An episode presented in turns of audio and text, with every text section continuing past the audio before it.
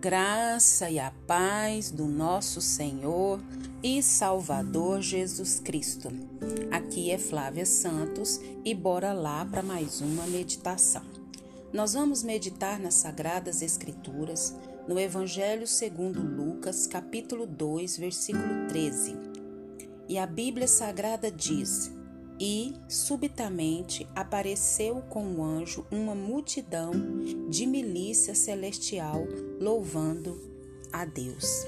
Lucas 2:13. Engrandecido seja o nome do Senhor para todo sempre. Amém. Agradecemos a Deus por essa leitura bíblica. Agradecemos a Deus pela sua vida que nos ouve. Agradecemos a Deus por essa riquíssima oportunidade de falar da palavra do Eterno. Agradecemos a Deus pelas suas grandes obras, maravilhas e agradecemos a Ele porque Ele nos escolheu, Ele nos chamou pelo nome. E que o Espírito Santo do Senhor continue falando aos nossos corações. É muito bom a gente receber uma notícia uma boa notícia. Às vezes a gente toma conhecimento de uma promoção, às vezes tomamos conhecimento de uma promoção no supermercado, uma promoção no trabalho. Muitas das vezes o filho está indo muito bem na faculdade, na escola. É um, são boas notícias. Alguém que estava doente ficou curado. Uma pessoa que é, recebeu uma herança e tantas outras notícias que são boas e que alegram o nosso coração. Mas eu quero contar para você que me ouve é a notícia top das top das top das tops, a melhor notícia que alguém pode te contar Desde que você veio a esse mundo até que você parta, essa sempre será a top das tops, das boas e boas e boas e boas, e a nossa mente humana não dá para comparar o quão boa, quão maravilhosa, quão graciosa é essa notícia. Essa notícia é o nascimento de uma pessoa muito importante. Você já sabe quem é? Pensa aí um pouquinho. É, se você falou Jesus, muito bem. O nascimento de Jesus foi primeiramente proclamado aos pastores que guardavam seus rebanhos nos campos de Belém. Já ouviu falar sobre isso? O anjo apareceu-lhes e a glória de Deus brilhou ao redor deles. Ficaram tomados de grande temor. O anjo, porém, lhe disse: Não temais, eis que vos trago boa nova, de grande alegria. E eu também, nessa, nesse momento, quero te trazer essa grande boa nova de alegria, que será para todo o povo é que hoje vos nasceu na cidade de Davi o Salvador, que é Cristo, o Senhor. Glória a Deus, aleluia. É o versículo 10 e versículo 11 do capítulo 2 de Lucas. A mensagem angelical enfatizou três verdades sublimes sobre o que? Aquela festa que a gente comemora todo final de ano. Isso mesmo, o Natal primeira delas é que Jesus é o Salvador do mundo. Não há salvação em outro nome, não há salvação em outro lugar. Só Jesus salva. Só Jesus é o único mediador entre Deus e os homens. Só Ele é o caminho, só Ele, Jesus, é a verdade e só Jesus é a vida. E só Jesus ele é a porta das ovelhas. Quem foi que morreu na cruz? Não foi Jesus Cristo? Não foi que ele veio a esse mundo? Não foi ele que despiu da sua glória? Não foi ele que vestiu pele humana, como diz o pastor Hernani Dias Lopes? Não foi ele que se humilhou? Não foi ele que cumpriu seu propósito? Não foi ele que morreu e morte terrível, morte de cruz, para salvar todo aquele que crê em Deus, crê em Jesus?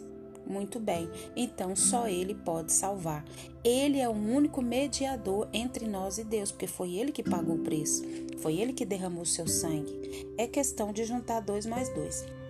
Jesus, segundo, Jesus é o Cristo, o Messias, o prometido e o desejado de todas as nações. Foi prometido na eternidade, anunciado pelos patriarcas e profetas, e, na plenitude dos tempos, desceu do céu à terra para nos resgatar dos nossos pecados. Quantas boas novas, quantas boas novas de grande alegria nós escutamos até aqui. Jesus, ele veio, desceu do céu à terra para nos resgatar dos nossos pecados e para nos salvar da morte eterna, que é passar a eternidade longe de Deus no inferno.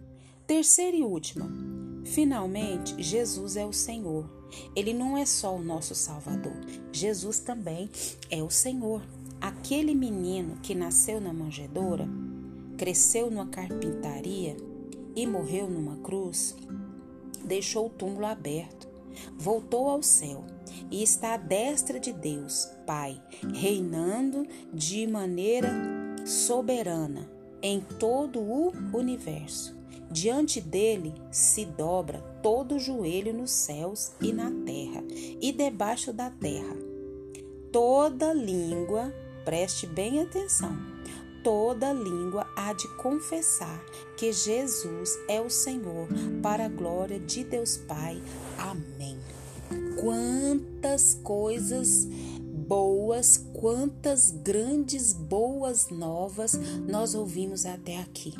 O amor de Jesus, o amor de Deus, que enviou seu único filho para morrer no lugar dos seus filhos ele veio, pagou a dívida, derramou seu sangue, porque ele é o único cordeiro, o cordeiro santo, o cordeiro puro, o cordeiro imaculado de Deus, que veio a esse mundo para nos salvar.